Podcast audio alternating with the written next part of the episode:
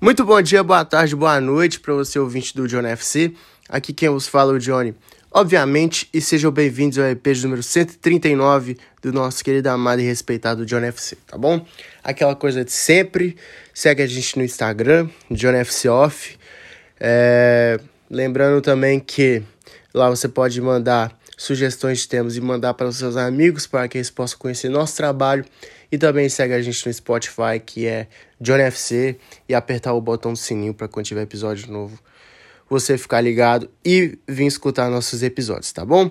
Hoje vou falar para vocês como terminou a segunda rodada do Campeonato Brasileiro 2022 e a classificação no final, tá bom? É, o jogo que abriu a rodada foi Goiás e Palmeiras e terminou em empate, 1 a 1. O Pedro Raul fez o gol do Goiás e nos minutos finais o Rony fez um belo gol assim, para muitos cagados, para muitos sorte, enfim. Não vou jogar como é que fez o gol, até porque se a bola entrou, é gol e foda-se. Belo gol do Rony, 1 a 1 no jogo entre Goiás e Palmeiras. O Palmeiras ainda não ganhou no Brasileirão. O América Mineiro recebeu o Juventude em casa e o time mineiro saiu superior.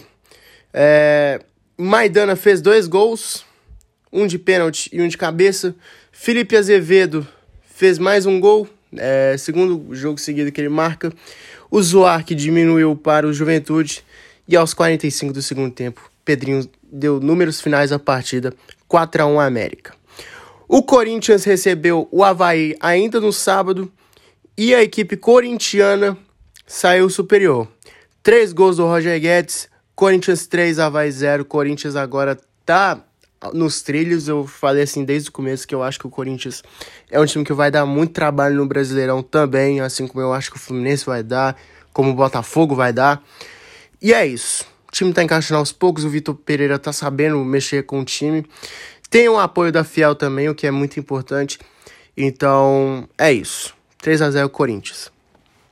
Já o Cuiabá recebeu o Fluminense e o Paulão, que jogou no Internacional, Cruzeiro, é, jogou no Vasco, Fortaleza, hoje no Cuiabá, fez um gol contra aos 47 do segundo tempo e garantiu três pontos para a equipe tricolor. Fluminense 1 a 0.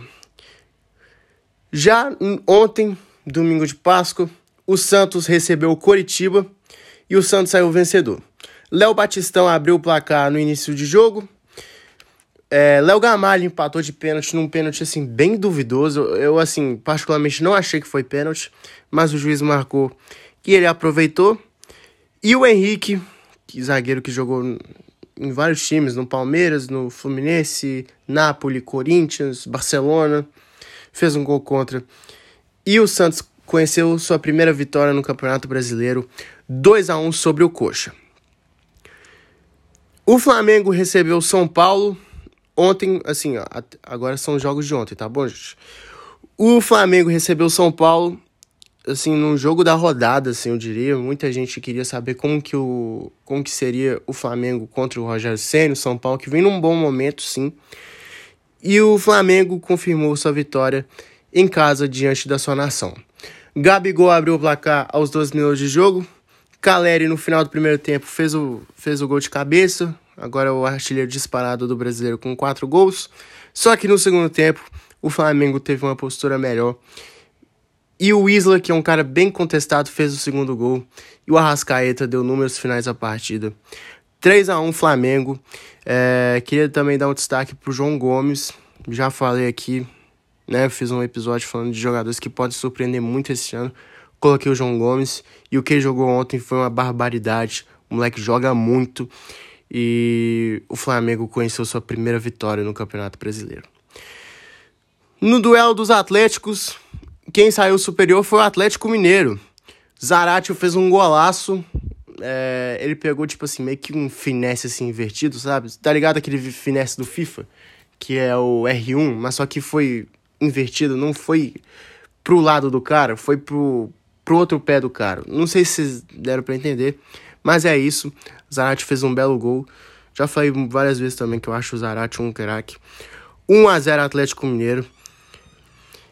E no jogo assim marcante da rodada, vamos dizer marcante, né? Porque o, o D'Alessandro confirmou sua aposentadoria do futebol e ontem foi seu último jogo como profissional contra o Fortaleza, jogando pelo Internacional.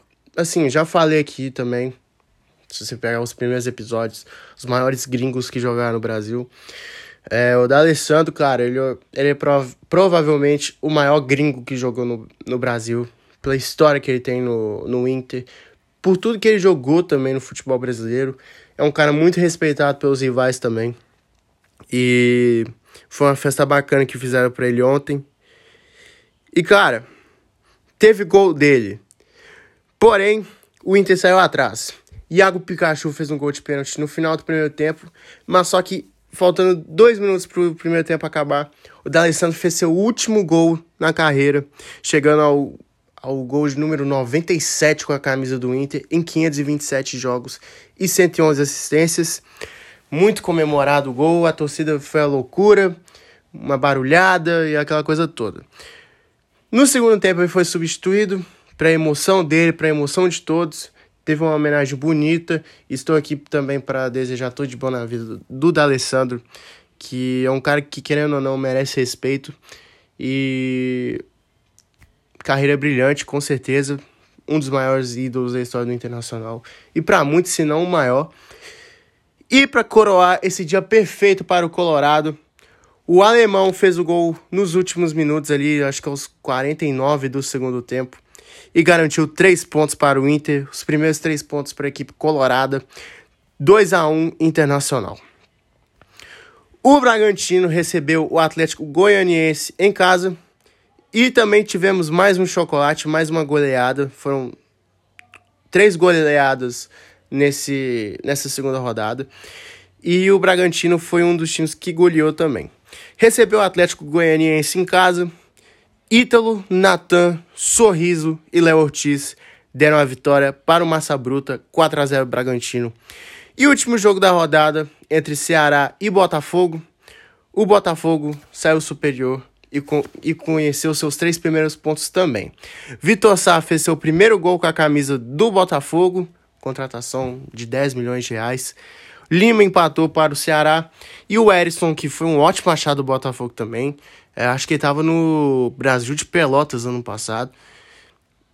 Tá lá no Botafogo, jogando muita bola. O Toro, assim, é Toro que estão chamando ele, eu acho, né? O Toro fez dois gols. E o Botafogo conheceu sua primeira vitória no brasileiro também. 3 a 1 é, Vamos dar uma olhada na classificação. Como terminou a segunda rodada do brasileiro? Como está a classificação? Em primeiro lugar, Corinthians e segundo Atlético as duas únicas equipes que têm 100% ainda. Para fechar o G4, temos Bragantino e Flamengo. Agora, do quinto lugar até o até o sexto é.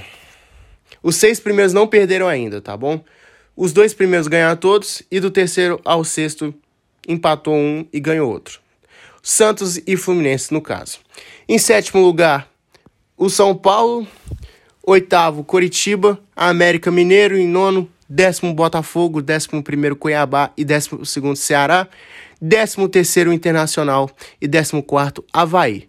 Do, décimo, do sétimo colocado até o décimo quarto, todos os times perderam uma e ganharam uma. Agora do décimo quinto ao décimo oitavo tem uma derrota e um empate, que puxa pelo Palmeiras, Juventude e abrindo a zona de rebaixamento, Goiás, Atlético Goianiense e os dois últimos, Fortaleza e Atlético Paranaense, ambos com nenhum ponto somado até agora no Campeonato Brasileiro. Então é isso, rapaziada. Espero que vocês tenham gostado do episódio de hoje. É, foi assim que terminou a, a segunda rodada do Campeonato Brasileiro. Claro, tem muita coisa para acontecer ainda. Se o seu time começou mal, não precisa ficar preocupado ainda.